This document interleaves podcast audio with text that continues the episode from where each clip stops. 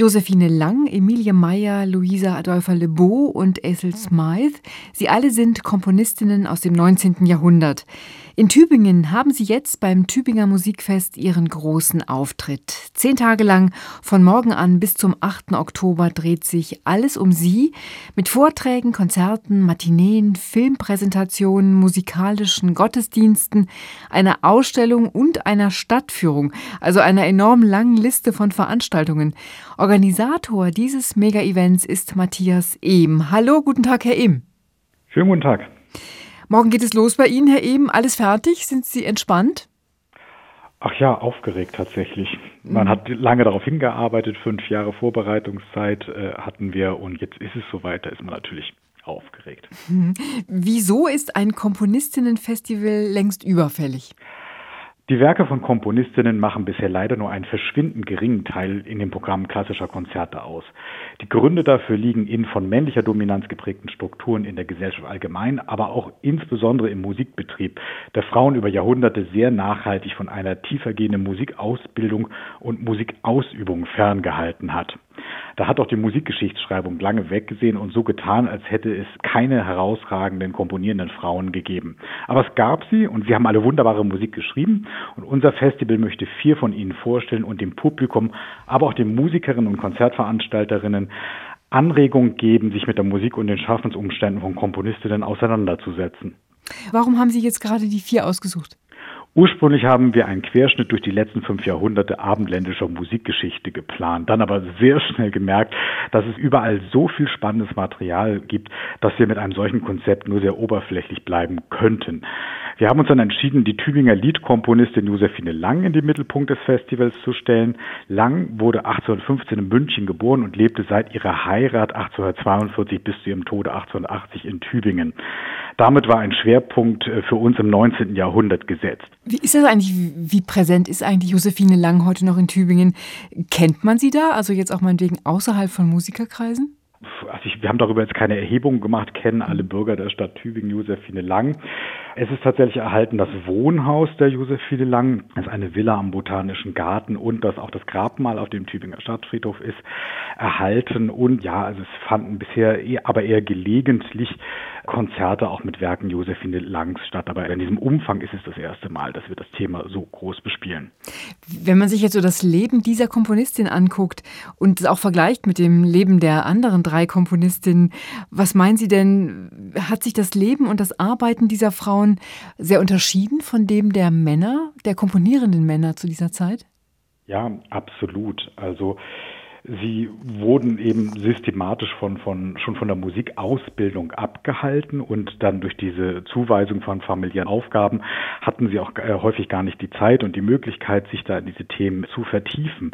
Es hing also immer sehr stark von Faktoren ab, wie gab es den die Unterstützung aus der Familie, dieses überhaupt zu tun, also jetzt Instrumente vertiefen zu lernen, ähm, aber auch eben das Komponieren zu lernen und gibt es, äh, gab es überhaupt die ökonomischen Möglichkeiten. Und das sind so Faktoren, die dazu führen, ob solche Komponistinnenkarrieren dann trotzdem zur Entfaltung kommen können.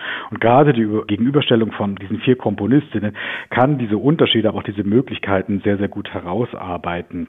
Bei Josephine Lang erleben wir, dass die in München relativ aktiv ist, viel, viel komponiert. Sie kommt aus einer Musikerfamilie und in dem Moment, wo sie in Tübingen ankommt, in rascher Folge sechs Kinder bekommt, die Hälfte der Kinder auch noch Zeit ihres Lebens krank.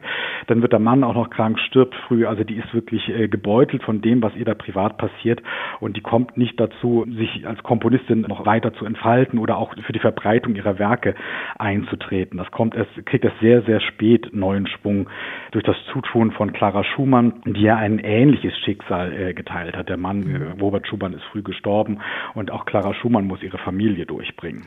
Welchen Eindruck haben Sie denn von der Komponierweise der Komponistinnen damals? Also wie sehr waren die auch beeinflusst von ihren männlichen Kollegen? Also die fallen ja nicht vom Himmel oder komponieren ja nicht im luftleeren Raum, sondern die haben schon ihre Lehrer und ihre Vorbilder und die werden natürlich auch, auch wurden auch zum Vergleich herangezogen. Also gerade bei Emilie Meyer gibt es ja diese, diese Aussage, sie sei der weibliche Beethoven. Ich glaube, daran drückt sich aber eher die hm, Irritation der zeitgenössischen Kritik aus, die ja sehr viel mit Zuschreibungen gearbeitet hat, also männliche Musik, das sei dann eben kraftvoll und dynamisch und wenn weibliche Personen sich selber musikalisch betätigen, dann sei das eher sanft und könnte auch höchstens ein Liedchen komponieren.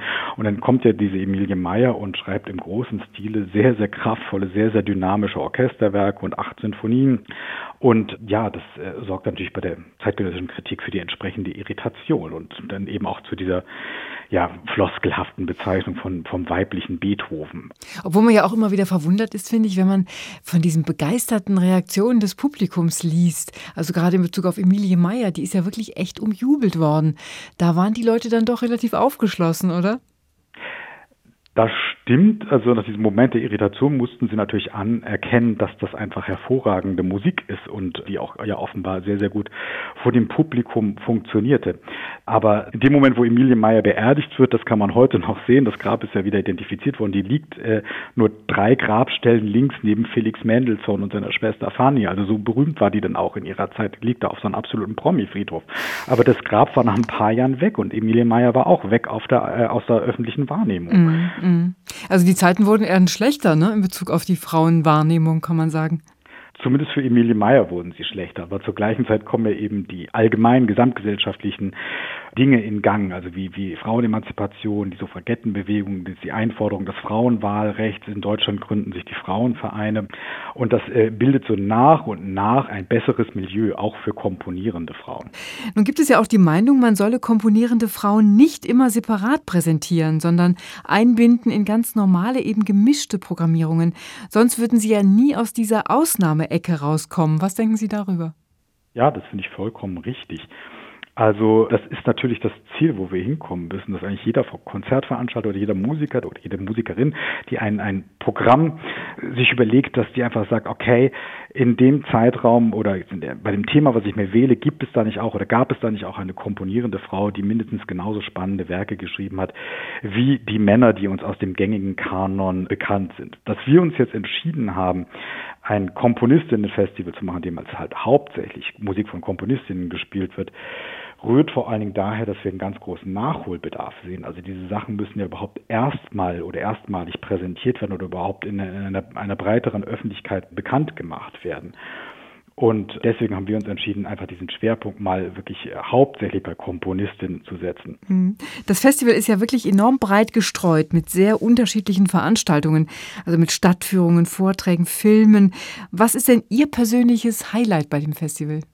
Mich freut einfach ganz besonders, dass wir viel Musik, dass da viele Tübinger Erstaufführungen dabei sind, also speziell das Tübinger Publikum diese Werke zum allerersten Mal hören kann, aber auch viele Werke überhaupt zum ersten Mal äh, zu Gehör gebracht werden. Also neben Uraufführungen, wir bringen natürlich auch Musik aus der, der Gegenwart, aus dem 21. Jahrhundert, aber tatsächlich auch Musik aus dem 19. Jahrhundert ist ja ganz häufig Manuskript geblieben, weil die Komponistinnen einfach nicht die Aufführungsräume hatten und oder ihnen nicht die Klangkörper zur Verfügung standen. Und deswegen wird es da einiges geben, was möglicherweise nicht immer lässt sich das sicher feststellen, aber auch Uraufführungen von 150 Jahre, 160 Jahre alten Werken gibt. Und das freut mich ganz besonders, dass das Publikum, dass die das gemeinsam miteinander erleben können. Das ist für mich ein ganz besonderes Highlight des Festivals. Morgen startet das Komponistinnenfest Tübingen. Zehn Tage lang geht es dort um vier wichtige Komponistinnen des 19. Jahrhunderts. Unterhalten habe ich mich darüber mit dem Organisator des Ganzen, mit Matthias Ehm. Dann Ihnen alles Gute, Herr Ehm, und vielen Dank für das Gespräch. Danke auch.